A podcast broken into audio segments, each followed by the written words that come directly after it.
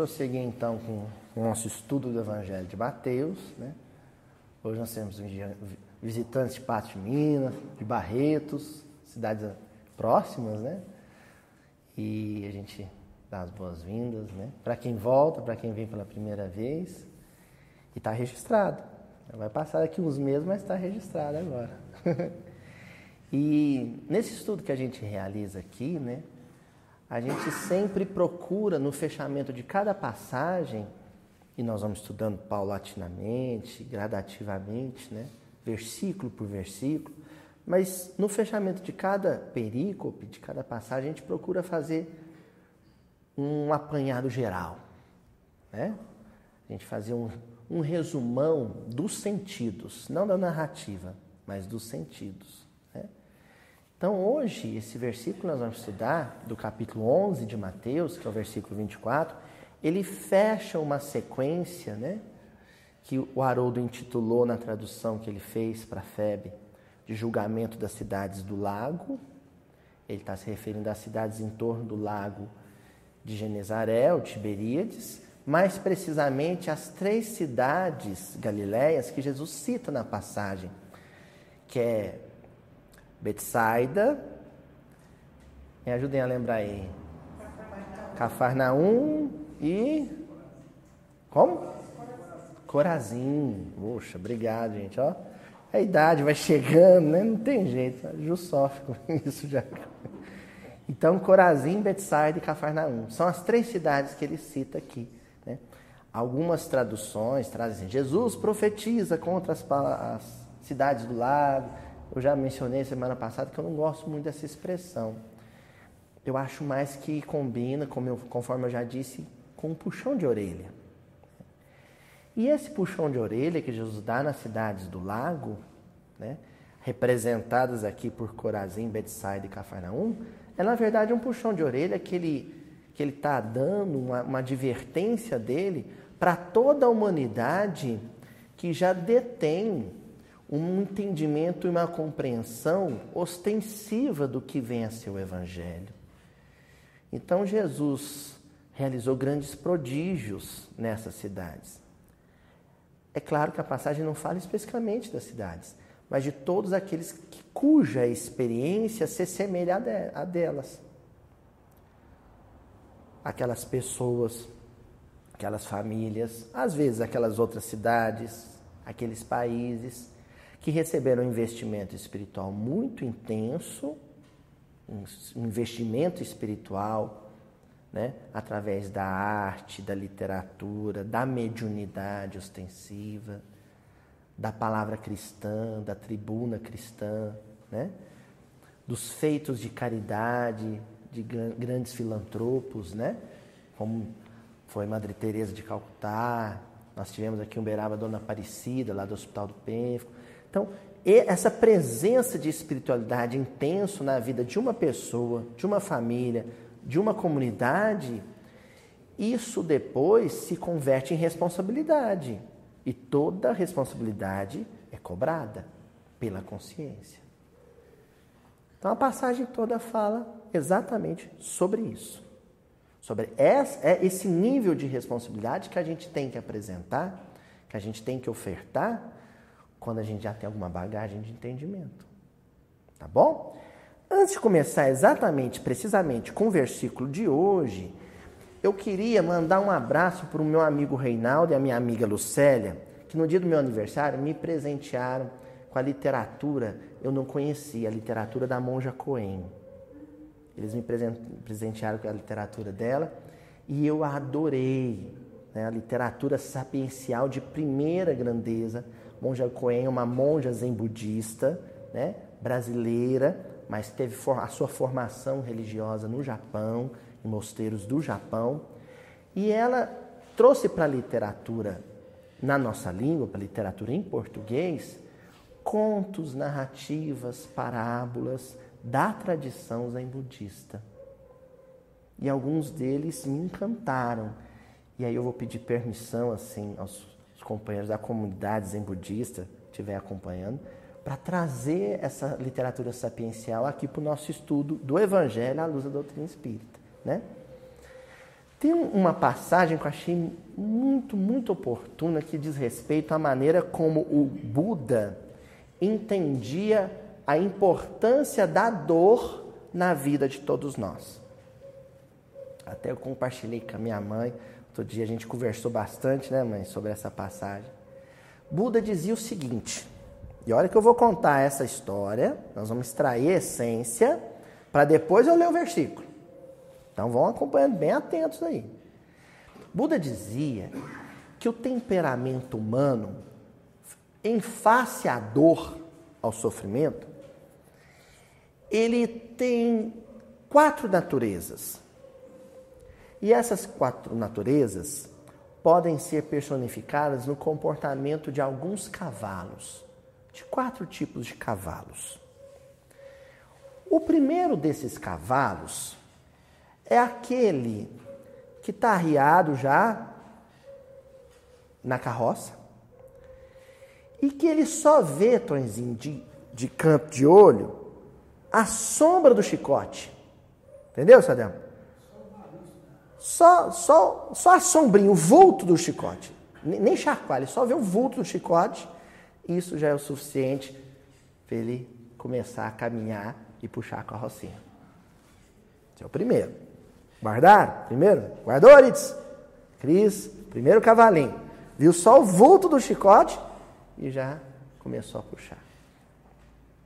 O segundo cavalinho, esse aí, ele, ele é um pouquinho mais desatento. Ele não presta muita atenção no vulto do chicote, viu, Marcelo? Esse aí, o chicote precisa dar uma beliscadinha nele. Sabe? Só para falar, eu tô aqui. Então, o chicote dá uma, sabe? Um estalozinho na popa dele, na traseira dele. Aí ele acorda com o estalozinho do chicote e começa a puxar a carroça. Aí tem o terceiro cavalinho. Esse cavalinho é um pouquinho mais teimoso. Esse aí, não adianta estalar o chicotinho no lombo dele, não. Esse aí, o chicote tem que descer com mais força, mas com bastante força. Tem que fazer um vergão e tem que escorrer um filetinho de sangue. Se, se não sangrar um pouquinho, ele não vai. E aí, por fim, tem o quarto cavalo. Esse aí é um pangaré velho, é um matungo velho. Tem gente que me pergunta lá na letra da benção, não, o que é o matungo velho? Matungo é o cavalo velho, pangaré, aquele teimoso, tinhoso. Esse aí, o chicote não tem que fazer um vergãozinho com sangue, não. Tem que ir no osso, sabe? Fratura exposta tem que cortar a carne, tem que aparecer o fêmur do cavalo, sabe? E tem que dar uma relinchada de dor. E aí ele começa a andar e puxar a carroça. O pessoal do movimento vegetariano espírita vai ficar chateado com as cores fortes com que eu estou pintando o sofrimento animal, mas é para fins didáticos. Né? Tem licença poética. Isso é uma é a tradição zen budista, né, que é contada de geração para geração, de monge para discípulo. E aí Buda descreve esses quatro cavalinhos. Vamos lá? O primeiro cavalinho, aquele que basta ver o vultozinho do chicote para começar movimento, é aquela pessoa que é suficientemente sensível a uma dor que está bem distante dela. Todo mundo aqui que frequenta a casa, a reunião da quarta-feira, gosta muito de uma música chamada Alívio. Não é? Do Tim, que o Tim fez com Gladys. A história dessa música é muito linda. O Tim estava no trabalho dele, assistindo, acompanhando, aliás, pelos sites de notícia, o desastre do tsunami lá na Ásia. E aí o Tim conta que começou a virar 100 mil mortes, 200 mil mortes, 300 mil mortes. O Tim falou assim: Nossa, é sofrimento demais. E o coração dele ficou que nem maracujá de gaveta, sabe? Murchinho, apertadinho. E aquele nó na garganta, ele falou: tem que extravasar essa angústia de sofrer com um sofrimento que está do outro lado do mundo. Aí ele ligou para o Gladstone e falou: Amigo, me ajuda a transformar isso em arte. E o Gladstone ficou de escrever a letra, para depois o, o, o Tim musicar. E o Gladstone falou: Olha, amigo, eu não sei o que, que vai vir na escrita, não, mas o título já tenho, acho que é, cabe para sua angústia, alívio. Esse sofrimento é o sofrimento de quem já é capaz de se comover com um sofrimento, um outro sofrimento, está muito distante. Entendeu? Entendeu, Juliano? Está lá, lá na Tailândia. Pessoas que você nunca viu na vida. Você viu na televisão, nem tinha visto, ele leu no site de notícias, leu a notícia e se, e se abalou com aquilo. Isso é sensibilidade para a dor do outro. Uma dor distante. Espíritos muito maduros se movem espiritualmente, avançam espiritualmente, bastando, bastando a sensibilidade que lhes causa um sofrimento muito distante. Aí tem um outro tipo que o sofrimento tem que ser mais perto. Então é aquele sujeito que morre um ator da televisão que ele gosta demais, que ele acompanhava a carreira uma maneira trágica. A família em muito sofrimento, ele sente aquilo. É preso um político pelo qual ele tinha apreso, apreço. Né? Então, sofrimento daqui, daquele sujeito, da família, sofrimento do país, a comoção nacional com aquela queda daquele político, lhe causa sensibilidade, muita sensibilidade, muita emotividade. Ele sofre com aquilo. Então é o sujeito que sofre com uma dor que está mais próxima. Aí já não é a dor distante, é a dor do, da cidade, é a dor do país, é a dor da comunidade, é a dor da qual ele participa também, da qual ele sofre consequências mais imediatas. É o cavalinho que o chicotinho teve que dar uma beliscadinha, teve que doer um pouco mais, né? Por exemplo, a gente não sofre com a greve do caminhoneiro, com a dificuldade do caminhoneiro, com a necessidade do caminhoneiro só por compaixão. Por que, que a gente sofre com a dificuldade monetária, financeira, de subsistência do caminhoneiro? Porque isso nos afeta um pouco também. Um pouco ou, ou muito. Um pouco ou muito. Esse é o segundo cavalinho. O terceiro cavalinho é aquele que já tem que sangrar. Aí essa dor tem que ser extremamente próxima.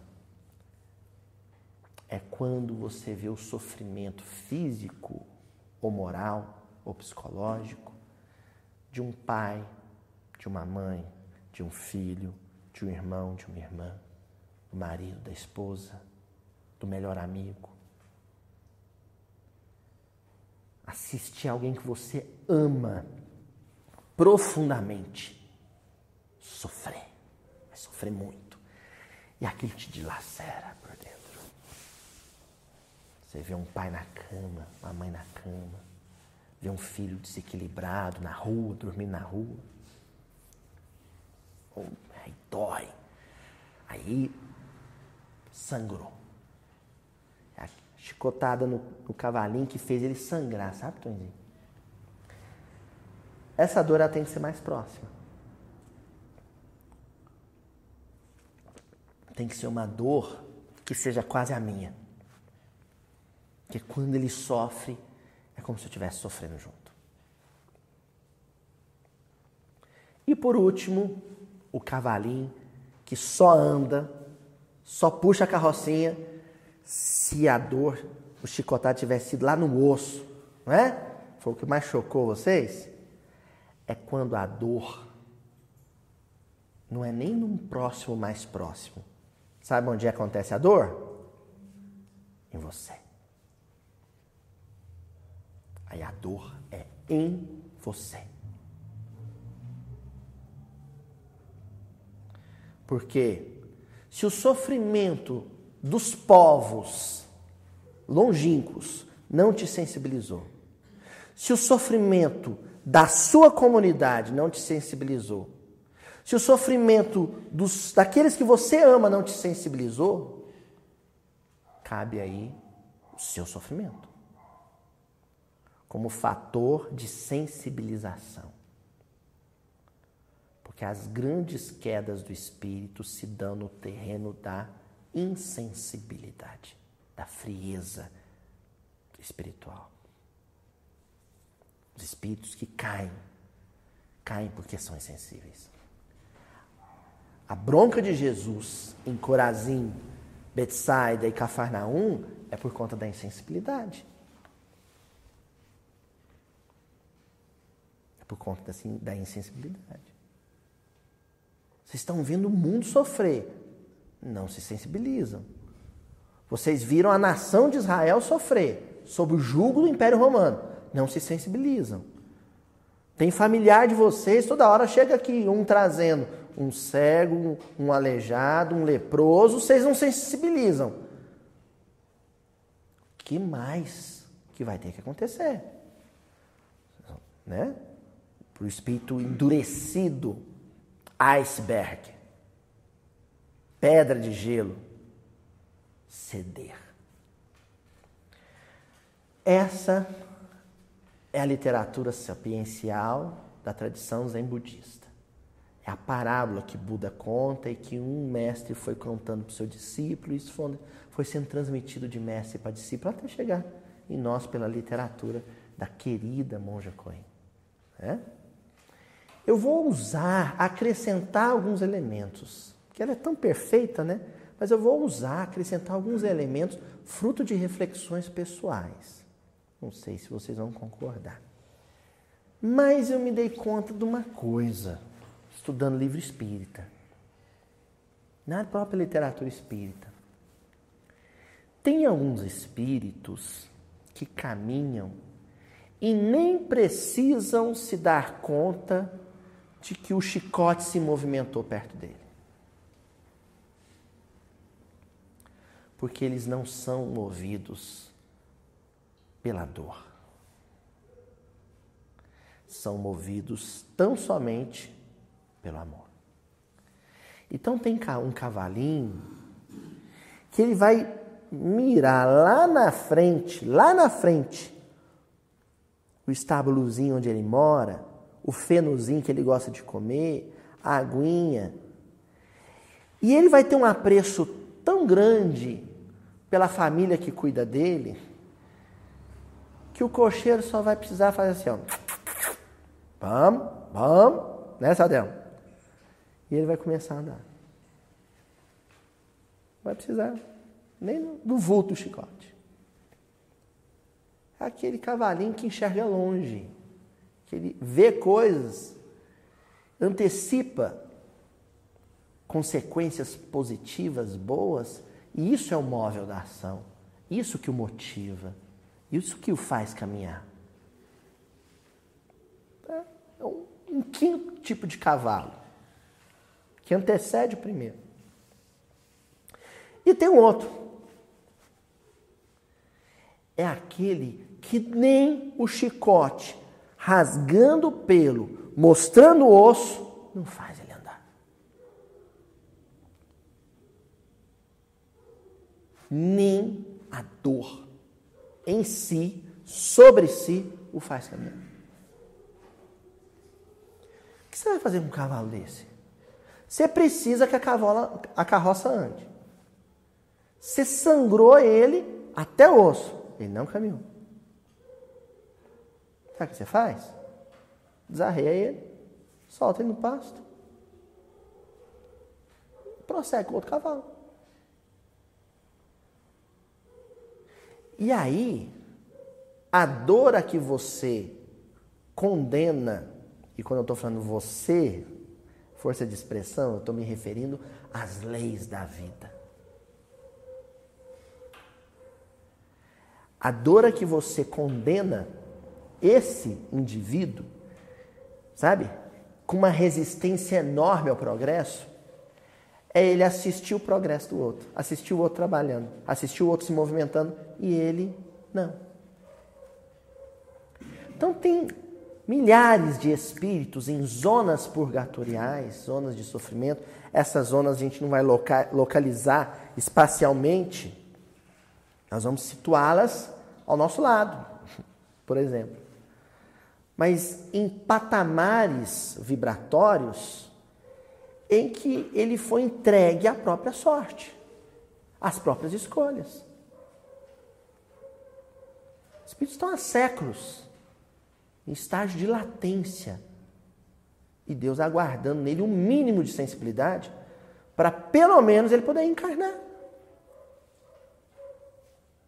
Aí na hora que ele demonstra alguma sensibilidade, agora nós vamos te pôr na carroça.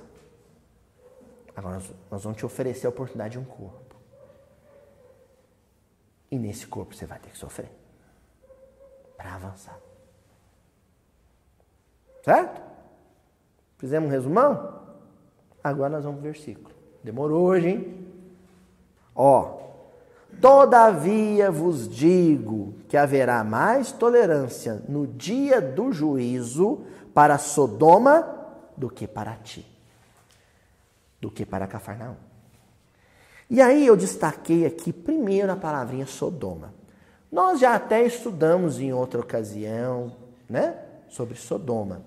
Mas hoje nós não vamos aprofundar tanto na passagem sobre Sodoma e Gomorra, né? do Velho Testamento, no livro Gênesis. Não vou aprofundar tanto. Nós só vamos entender Sodoma aqui dentro de uma peculiaridade da narrativa do Evangelho aqui. Porque o verbo aparece no futuro. Olha só, que coisa curiosa. Todavia vos digo que haverá mais tolerância para Sodoma. Haverá, mas como assim haverá mais tolerância para Sodoma se Sodoma não existia mais? Que, que construção narrativa doida é essa que fala de uma, do julgamento de uma cidade no futuro que não existe mais? Ela foi destruída, não foi? E aí? A gente só conclui uma coisa. Então, dia do juízo à frente. Mas Sodoma foi julgada lá atrás. Jesus não está falando da Sodoma de pedra, da Sodoma bíblica histórica. Ele não está falando da Sodoma que foi transformada em, em pedra de sal. Ele está falando da, da Sodoma simbólica. Da Sodoma que representa um perfil espiritual. Jesus está falando de uma comunidade de espíritos que precisam viver na experiência física algum episódio de dor. São graduados nesses níveis que a parábola zen budista nos apresenta, né? Algum episódio de dor para despertar, para acordar.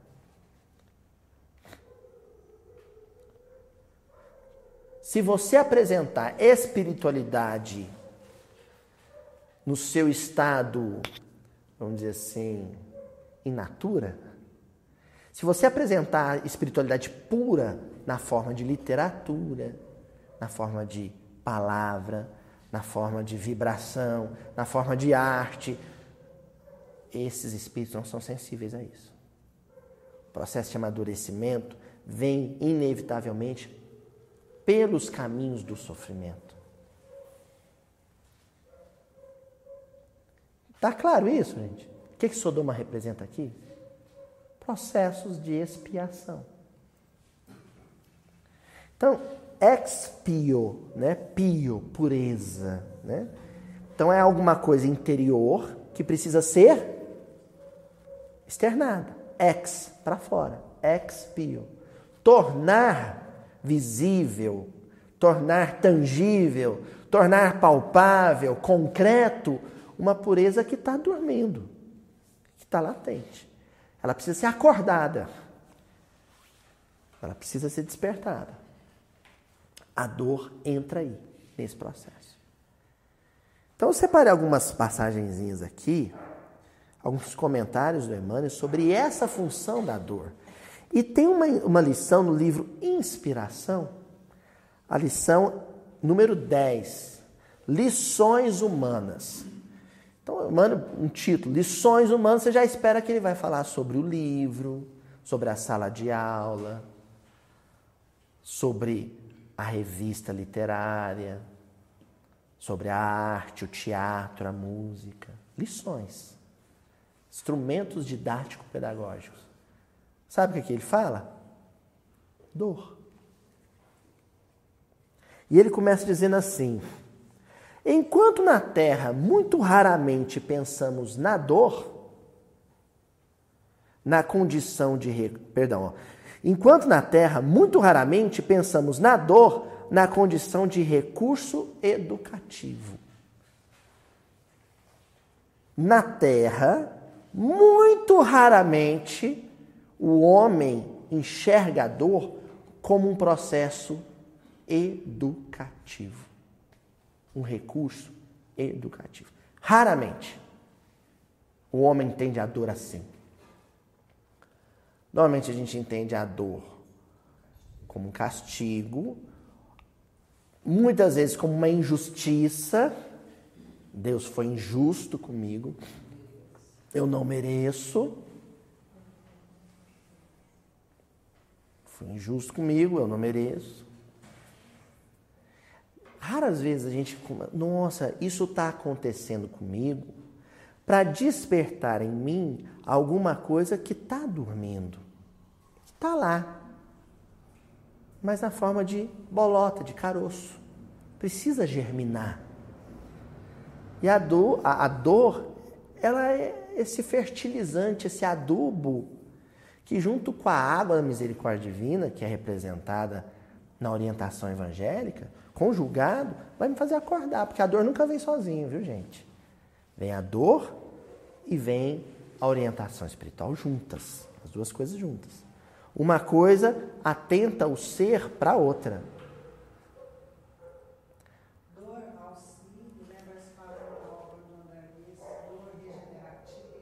Vários tipos de dor, né?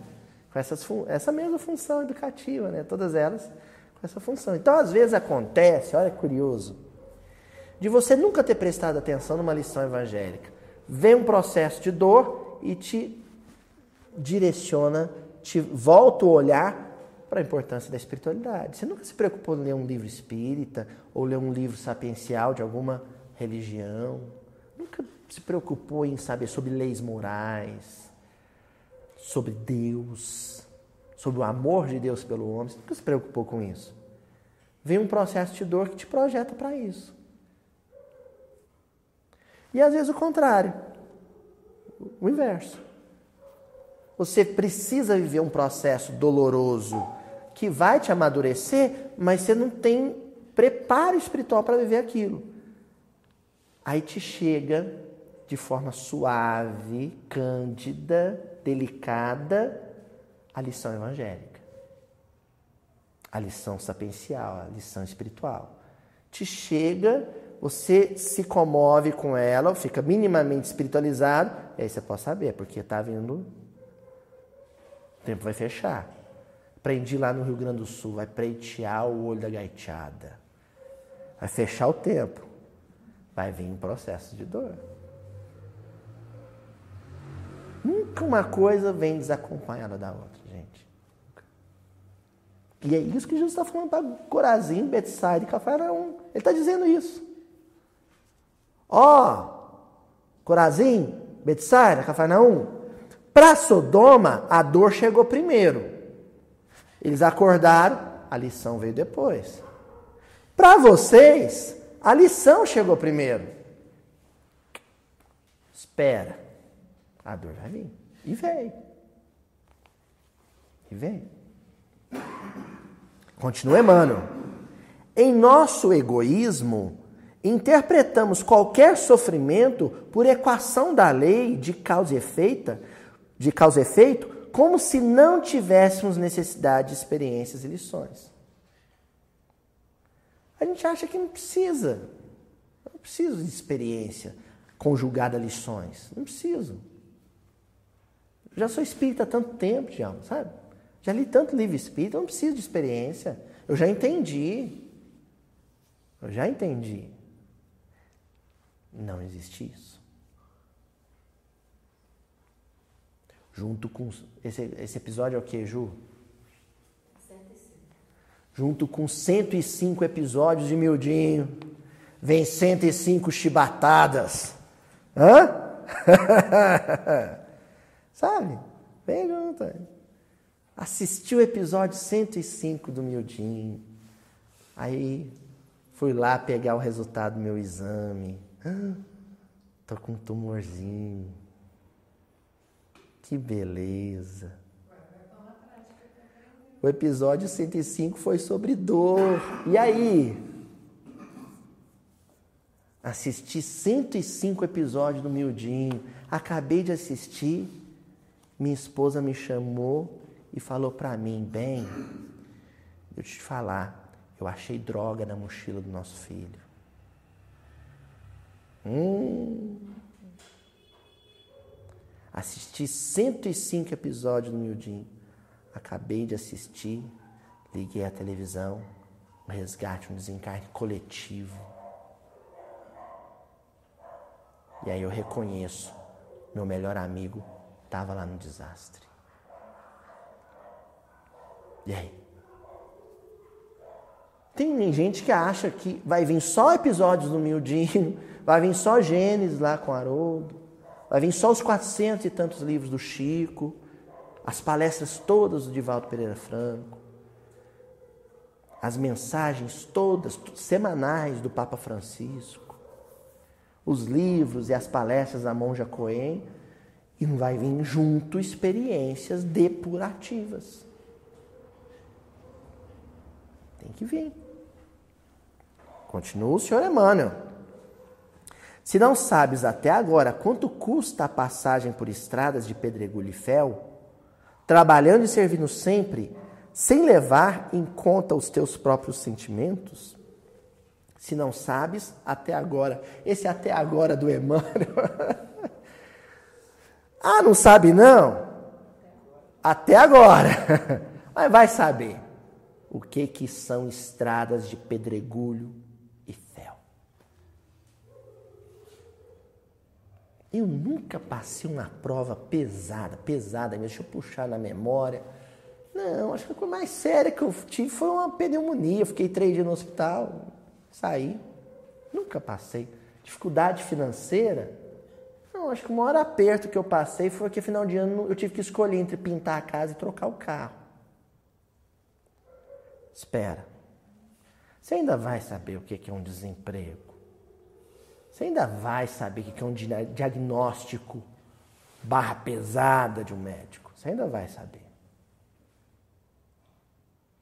Ou cedo, ou tarde. Ou a curto prazo, ou a longo prazo. Isso aí o Emmanuel está afirmando. E ele completa. Ó. Se em suma tiveres vivido até hoje, ele vai acrescentando esses, até hoje, viu? Até hoje, sem contato com tribulações e dificuldades, que se fazem valiosas lições humanas, talvez que a tua elevação, essa sua calma, essa sua paciência que você ostenta, por mais rica de palavras e por mais lindamente decorada de gestos felizes, nos dias de exame que chegam inevitavelmente para cada um de nós, chegam inevitavelmente. Não tem como evitar. Através das provas necessárias, não passe de simples ingenuidade. Aí Alguém pergunta para Adriana: Adriana, você é uma pessoa calma? E a Adriana fala: Eu sou uma pessoa calma. A sua calma já foi testada em todos os níveis? Não. Então não responde isso. Espera ela ser testada no nível X. Naquele nível de teste, seu Alcebiades Pelé, querido Alcebiades Pelé, pai da tia Edna Pelé, foi minha evangelizadora. baluarte do movimento espírita aqui em Uberaba. Ele, ele era um homem simples, ele dava uns exemplos ótimos. Ele falava assim: a nossa calma, a nossa paciência é que nem carvão no fogão de lenha. Você dá uma sopradinha, a brasa aparece, viu? Parece que esfriou, mas se apro... assopra um pouco, a brasa vem. Entendeu, Tatiana? Você está muito calmo assim, aquele carvãozinho, ah, apagou o fogo. Dá uma sopradinha ali para você ver. O trem vermelhar tudo. Então Emmanuel está alertando. Mas por que, que o Emmanuel está alertando que eu ainda não fui submetido a níveis de dor que realmente me coloquem em teste? Sabe por que está alertando? Enquanto você não foi tão testado quanto o outro, naquela dor, não julgue o outro. Não julgue o outro. Você não foi testado naquilo. Continua. Senhor Emmanuel, agora no livro Ideal Espírito. Aliás, perdão, correção aqui. Hoje nós temos uma visitante ilustre, irmã Sheila. Quase nunca, acho que eu nunca trouxe nenhuma mensagem da irmã Sheila aqui, né? Eu estou tão acostumado a falar Emmanuel, Emmanuel, Emmanuel, que eu já estava embalando Emmanuel. Irmã Sheila, livro Ideal Espírita, lição 75, um livro parceria Valdo Vieira e Chico Xavier. A lição é O Instrumento preciso dizer nem qual, né? e a irmã Sheila, ela começa assim, ela é mais econômica nas palavras. Enfermeira, né? Vai dosando tudo. Onde estiveres, agradece ao Senhor, o instrumento da purificação. Ninguém vive sem ele. Eu acho que uma enfermeira com o currículo da irmã Sheila, que já conheceu o que é a dor em campo de batalha, de guerra, que viu a dor das trincheiras, uma enfermeira dessa sabe falar de dor. E nessas experiências todas que ela teve, secando feridas, suturando cortes, estancando o sangue de muitos, ela afirma uma coisa, conclui uma coisa e afirma que ninguém vive sem esse processo de dor.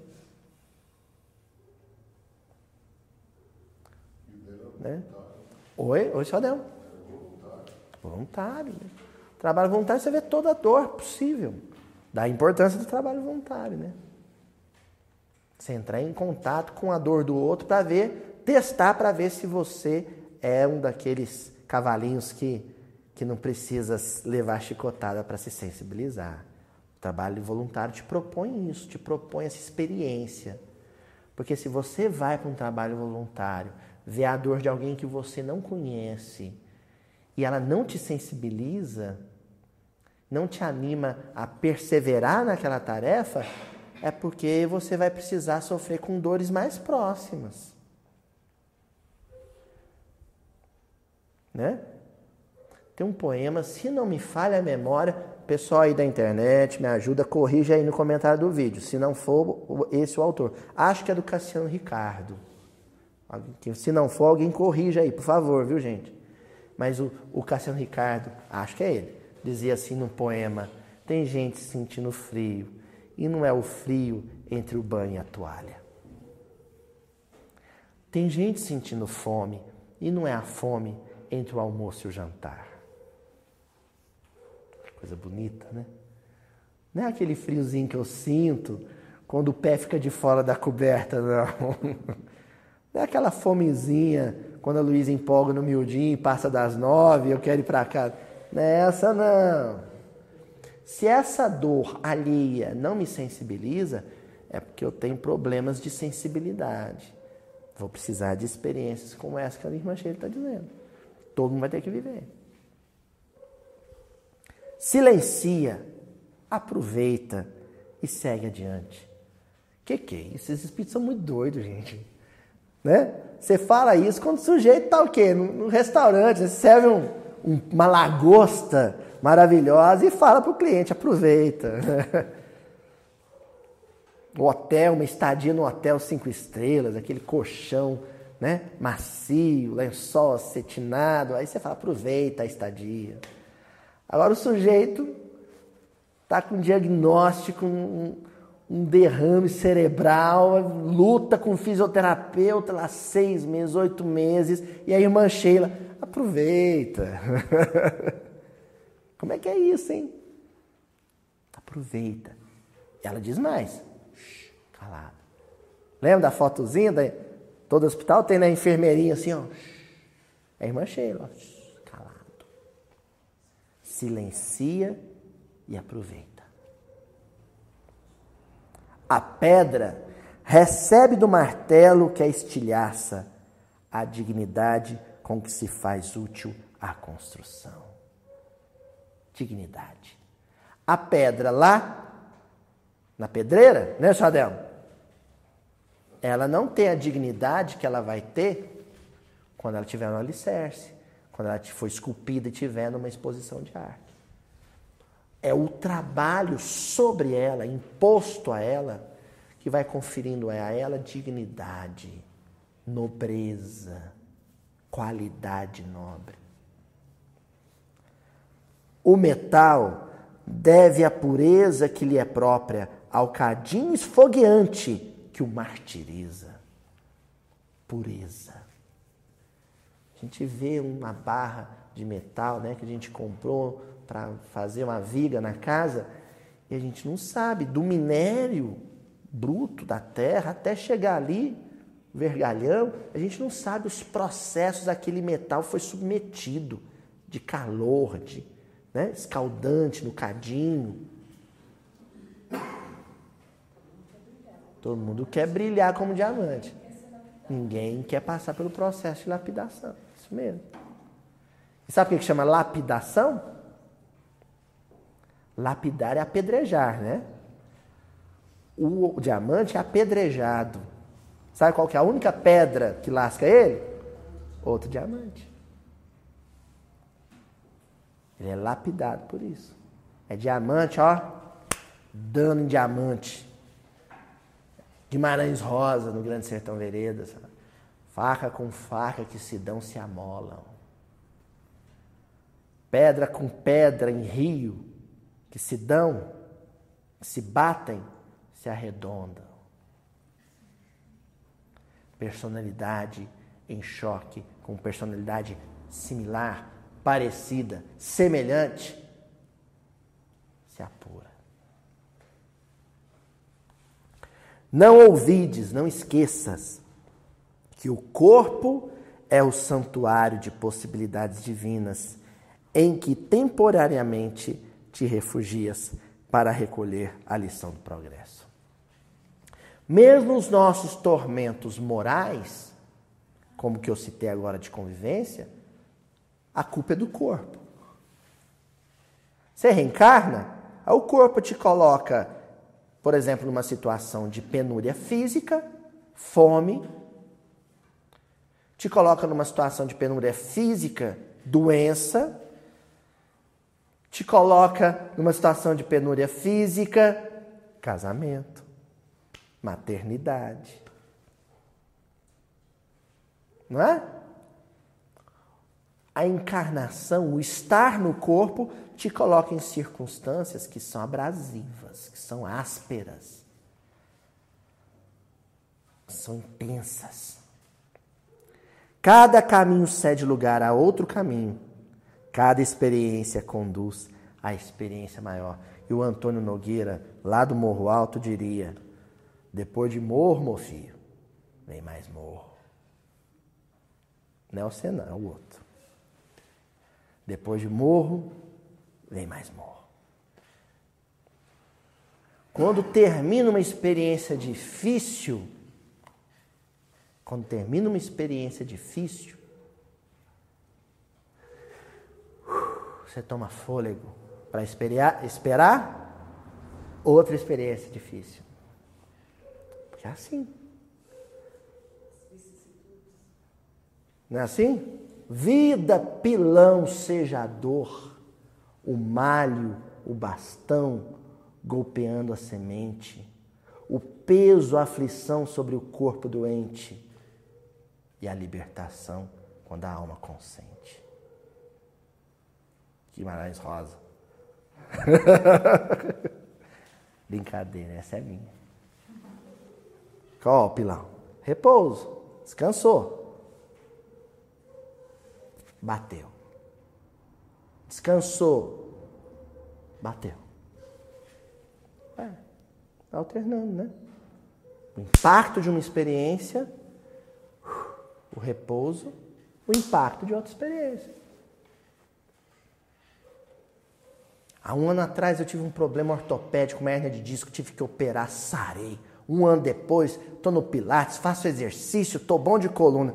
Aí ontem me caiu assim a ficha, eu falei, ô Ju, estou precisando ir num cardiologista, não foi, mano? Precisa, né? É corpo. Com certa coluna, estraga o trem. Hã? Às vezes estraga o mesmo trem. Mas teve ali um período de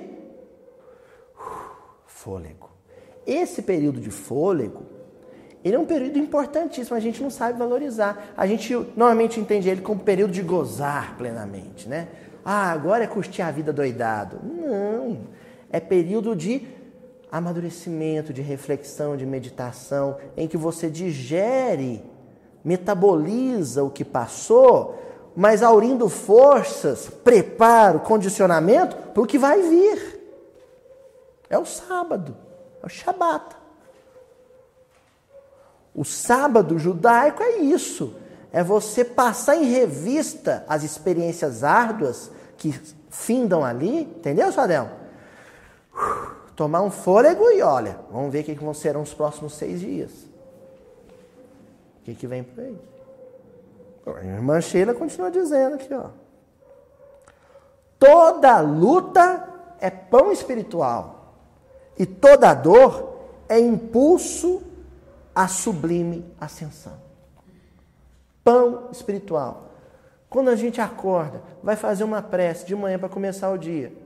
Você fala assim: o pão nosso de cada dia nos dai hoje. Se aqui a irmã Sheila está dizendo que dor é pão espiritual, o que, você está pedindo?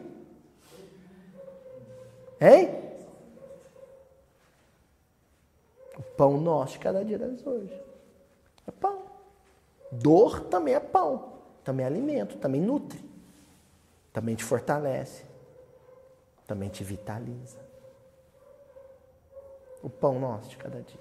Dá-nos hoje. E a gente pensa que está falando de comida, né, gente? A gente pensa que está falando de um croissant, um brioche. né? É todo tipo de alimento. O físico e o espiritual. Uma leitura edificante, uma canção nobre, é um pão espiritual, é pão nosso de cada dia. A conversa com uma pessoa querida, uma conversa fraterna, é pão nosso de cada dia. Mas também aquele acidente de carro que mudou a minha existência, que me tirou a locomoção, é pão nosso de cada dia. Bom, isso é o que aconteceu com Sodoma. Sodoma é a experiência da dor visceral, sabe?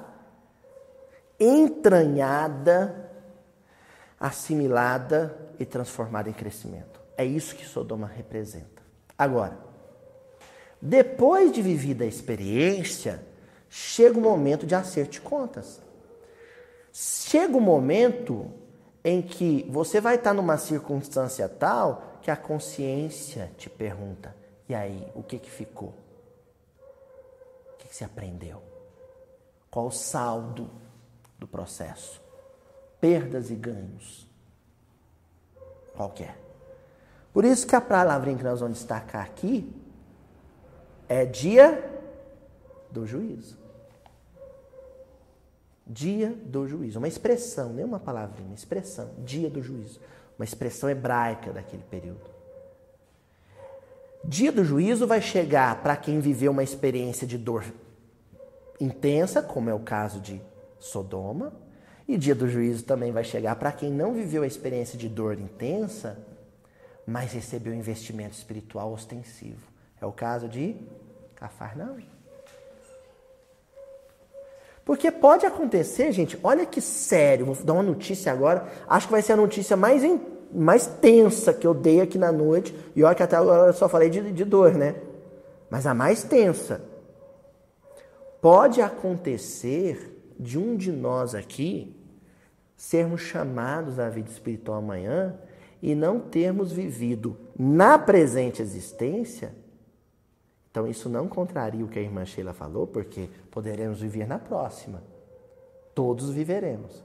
Mas pode acontecer de eu ser chamado à parte espiritual hoje e não ter vivido nessa presente existência um processo imenso de dor. Muitos de nós somos chamados à vida espiritual e tivemos uma vida sem grandes percalços, mas com muito investimento espiritual. E aí, o dia do juízo, a, Djama fez uma careta. é pior. É mais é complicado, porque aí Deus vai falar assim, e aí, meu filho? Eu peguei leve, você recebeu todo o investimento espiritual do mundo em literatura sapiencial, comentários sapienciais, de sabedoria espiritual, e aí, o que, que você fez? Se você não tiver o que dizer, se você não tiver uma boa desculpa para dar, uma boa explicação, eu tenho medo disso. Sabe? Você desencarna hoje, não viveu experiências ostensivas de dor, só recebeu investimento espiritual. Chegava em você, sabe? Fácil. Chegava fácil espiritualidade, e mais espiritualidade, e mais espiritualidade. Você só se fartando com aquilo crescendo muito pouco com aquilo, amadurecendo, amadurecendo muito pouco com aquilo, não viveu grandes experiências e você acha que está na maior, né? Comigo está tudo certo. E aí você descobre ao desencarnar, a responsabilidade com você é maior.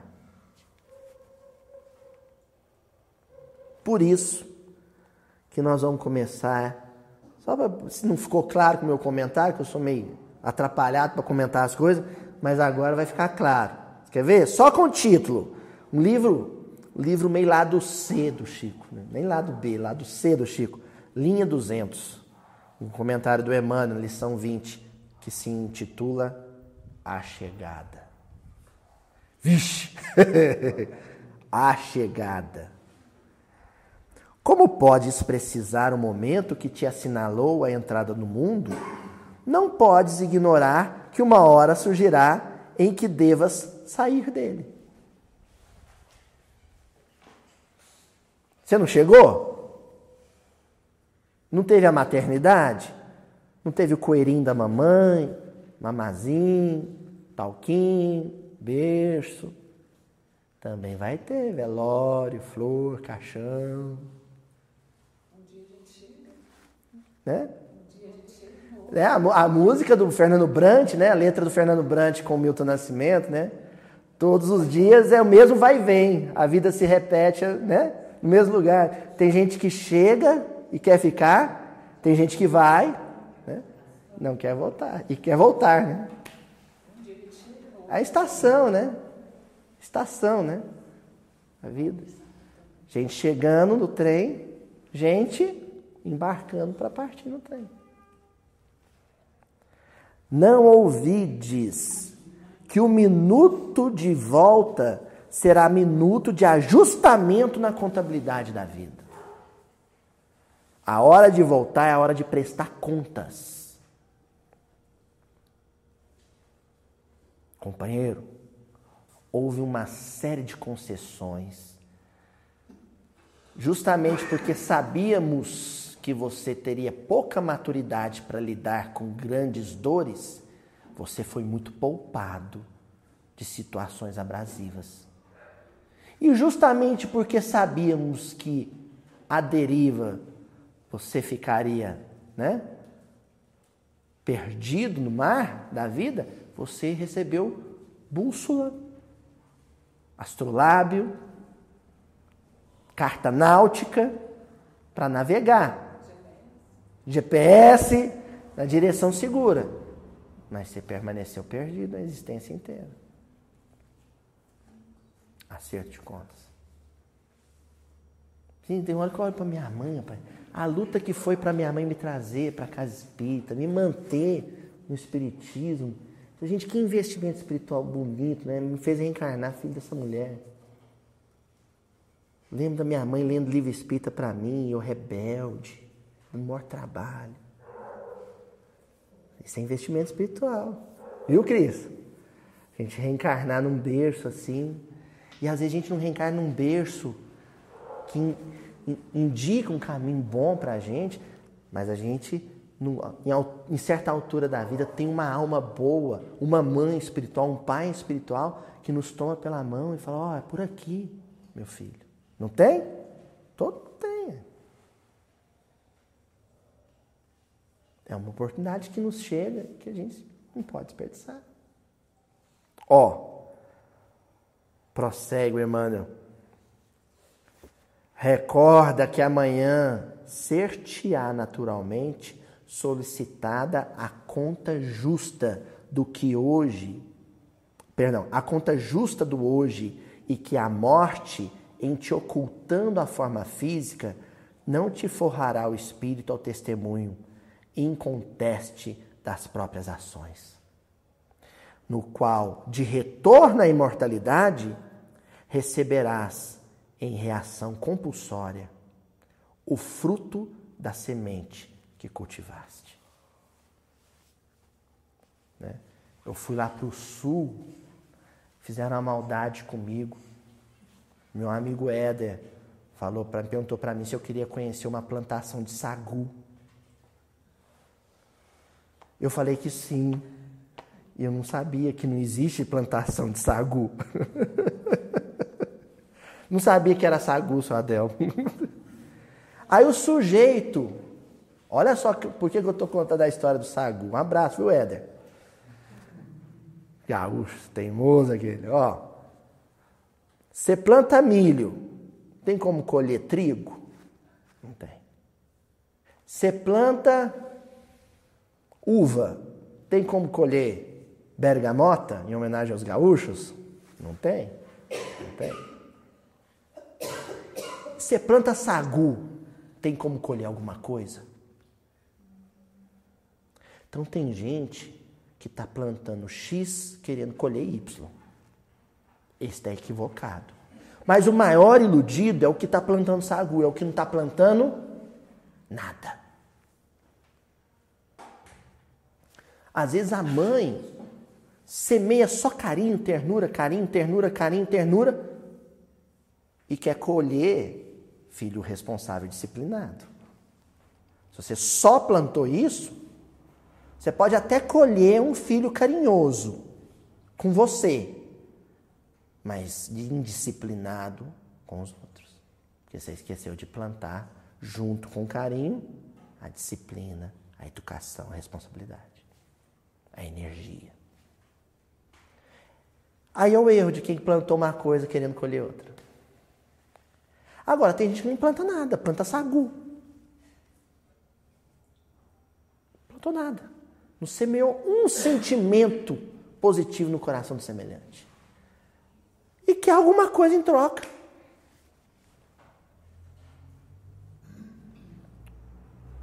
O fruto da semente que cultivaste é o que você vai colher. O que você plantou, você vai colher. De negativo e de positivo. E se não plantou, não colhe nada. Livro Caminho, Verdade e Vida, lição 50. Conta de si. Isso aqui o Emmanuel tirou esse título de uma passagem da carta de Paulo aos Romanos, capítulo 14, versículo 12. De maneira que cada um de nós dará conta de si mesmo. Cada um de nós dará conta de si mesmo. Prestará conta do que fez e do que deixou de fazer. E aí vem Emmanuel dizendo: é razoável que o homem se consagre à solução de todos os problemas alusivos à esfera que o rodeia no mundo. Entretanto, é necessário saiba a espécie de contas que prestará ao Supremo Senhor. Ao termo ao termo das obrigações que lhe foram cometidas. Se eu for chamada à vida espiritual hoje e me perguntarem, por exemplo, o que fizestes da profissão que te confiei, o que que eu vou dizer?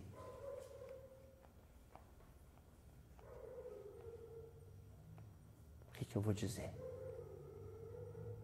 Que eu pedi para o meu colega passar meu crachá enquanto eu dava um pulinho no banco? É porque. Estou falando isso porque o movimento espírita tem um problema sério com ética, viu? Problema sério, sério com ética. Coisas pequenas que são antiéticas e que nós cultivamos na família espírita. Não saber. E vão perguntar, num plano espiritual, o que fizestes da ética que te ensinaram? O que fizeste do filho que te confiei, já essa já é, essa já é doída, né? Essa é... Mas vão perguntar também. O que fizeste do corpo que te confiei? Prestação de contas. O que fizeste do casamento que te confiei? Ó. Inquieta-se a maioria das criaturas com o destino dos outros, descuidadas de si mesmas. Por que, que nós chegamos e não, e não temos boas coisas para dizer de nós mesmos? Porque passa uma vida preocupado com o que o outro faz ou deixou de fazer. Nós estamos o tempo inteiro tão ocupado, tão envolvido. A palavra do, que o Emmanuel usa aqui é muito apropriada. Inquietos, sabe? Desassossegados, angustiados porque o fulano fez isso, o ciclano não fez aquilo. E ignorando o rumo que nós estamos dando para a nossa própria vida. É o caso de Cafarnaum, de Corazim, de Betsaida. As cidades do lado estavam tão ocupadas com que as cidades Sidon, Tiro, as cidades da Fenícia estavam fazendo e descuidadas dos compromissos que elas tinham assumido, dos prodígios que estavam aos seus olhos. Cumpre-nos então esclarecer que os companheiros da intimidade doméstica, e vão falar de família, a posse do lar as finalidades do agrupamento em que se trabalha, e agora falou de emprego, pertencem ao Supremo Senhor. Pare, vamos parar aqui, que isso aqui é complicado. Ó, oh, seu vizinho, Tonzinho, chega para você e fala assim: Seu Antônio, essa essa vasilha aqui, ó, de cobre, foi da minha bisavó. Eu tenho um carinho danado nessa, nessa vasilha de cobre. Mas nós vamos reformar a casa uns tempos. Eu vou morar com a minha, minha filha uns tempos. E lá não é seguro e aqui não é seguro. O senhor guarda debaixo da cama do senhor e toma conta dessa vasilha de cobre uns dois meses que daqui uns tempos eu venho buscar ela. Você cuidaria, Tonzinho? Cuidaria. Agora vamos fazer de conta que um dos meninos, né, dos, já dos bisnetinhos que estão vindo aí, vai, brinca com essa vasilha, some com ela no terreiro. O vizinho aparece e fala: Ô, seu Antônio, vim buscar minha vasilha de cobre. E você não sabe onde está essa vasilha. E aí, Tonzinho? Ter que dar outra. Mas vai conseguir? Você pode até dar outra vasilha de cobre. Ah, não é aquela. Hã? É? Sabe por quê, Tonzinho? Sabe o que o Emmanuel acabou de dizer aqui? Que a família onde eu estou vivendo, o emprego onde eu estou trabalhando, pertencem a Deus pertencem a Deus. É como se Deus pegasse aquele grupo de familiares e entregasse nas minhas mãos e falasse assim: toma conta para mim, meu filho. Daqui 20 anos, daqui 30 anos, daqui 80 anos, eu vou querer de volta. E você vai me devolver a família. E eu quero ver o que você vai dizer. Já pensou, você destruiu a família, desfez essa família, foi para cada um para um lado por sua causa de intriga, fofoca em família conversar demais em família. Tem família com um, um, um parente, né? O filho mostra para a mãe o WhatsApp que a, o outro filho mandou. Olha aqui, agora tem, tem esse lance de WhatsApp agora, né? Isso é antiético pra caramba, né? O sujeito te manda um áudio, você mostra o áudio pro outro. Olha aqui que ele falou de você. Pensa um negócio desse. Aí você vai desencarnar e vão perguntar: o que você fez da família que eu te confiei? Fiz tragédia. O que você fez no emprego onde eu te situei, meu filho? Joguei um colega contra o outro. Fiz fofoca, veneno. A vergonha que você vai sentir perante a consciência, Tonzinho, o constrangimento é o mesmo do, do, que você sentiria se o seu vizinho te pedisse conta da, da vasilha de cobre que ele te emprestou. Aliás, que ele pediu para você guardar e cuidar. Mano está dizendo isso. E ele encerra, ó. Mas o homem, na conta que lhe é própria, é obrigado a revelar sua linha de conduta para com a família, com a casa em que se asila, com a fonte de suas atividades comuns. Obrigado a prestar conta da sua linha de conduta. Como é que você se comportou em família? Isso ele vai ter que dizer. E não vai poder mentir. Como é que você se comportou na casa espírita, com seus companheiros de ideal? E você vai ter que prestar conta e não vai poder mentir. Esse negócio de dia do juiz é um negócio seríssimo, gente. Esse versículo, um versículo meio assim, você olha, não dá nada por ele. Quando você para para pensar o que que representa Sodoma, que é a possibilidade de crescimento por meio da dor, mas que depois o crescimento pela dor, que é o caso de Sodoma, o crescimento pelo investimento espiritual, que é o caso de Cafarnaum, que vem um dia de juízo para todo mundo, aí você dá uma, sabe? Uma ribada. Você acorda, você apruma. Toma jeito de gente. um professor meu que ia falar, ah, pai, toma um jeito de gente. Toma jeito de, de gente. É, não dava nada por esse comentário do meu professor, não, mas hoje eu penso que às vezes a gente se comporta como bicho, né? De forma animalizada. Tomar jeito de gente é agir de forma humanizada, com humanidade. E encerramos aqui o último comentário do Emmanuel, naturalmente, naturalmente, é da lei da natureza, é da lei natural. Ninguém responderá pelos outros. Quando te perguntar, e a sua família? Você vai falar assim, ai, foi terrível, fulano era complicado. Ah, senhor, o senhor não sabe que eu sofri com a minha mãe. Você não vai poder dizer isso. Todavia, cada espírito em relacionando o esforço que lhe compete, listando, tá? Né? Set list. Você vai fazendo aquela listinha assim. Aliás, o checklist, né? Set list é de música. O checklist. Perdoou a ofensa do familiar? Confere. Guardou o silêncio no momento oportuno? Confere. Cedeu horas de descanso na beira do leito de um familiar enfermo. Confere. Nossa Senhora, aí é bom demais, né? Ô, trem bom. Agora, quando é assim, né? A ficha, né? É verdade. Você vai puxando assim, aí vamos supor o contrário, né? Casa espírita, por exemplo. Né?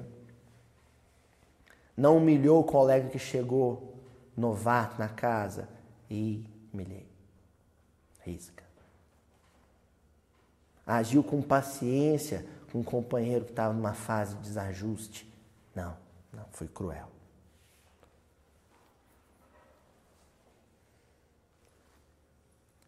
Será compelido a esclarecer a sua qualidade de ação nos menores departamentos da realização terrestre, onde foi chamado a viver.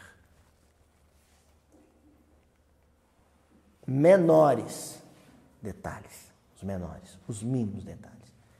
Já falei aqui mil vezes, mas vou repetir essa mensagem porque eu acho ela incrível. É a minha mensagem do Emmanuel preferida, uma mensagenzinha curtinha que se chama Erros Pequeninos. Eu parafraseio ela que eu não falo igualzinho o Emmanuel escreveu, não, mas é basicamente isso. O Emmanuel dizendo: toma conta dos teus erros pequeninos, porque daqui a pouco estarás cometendo grandes erros e acreditando que eles são pequeninos.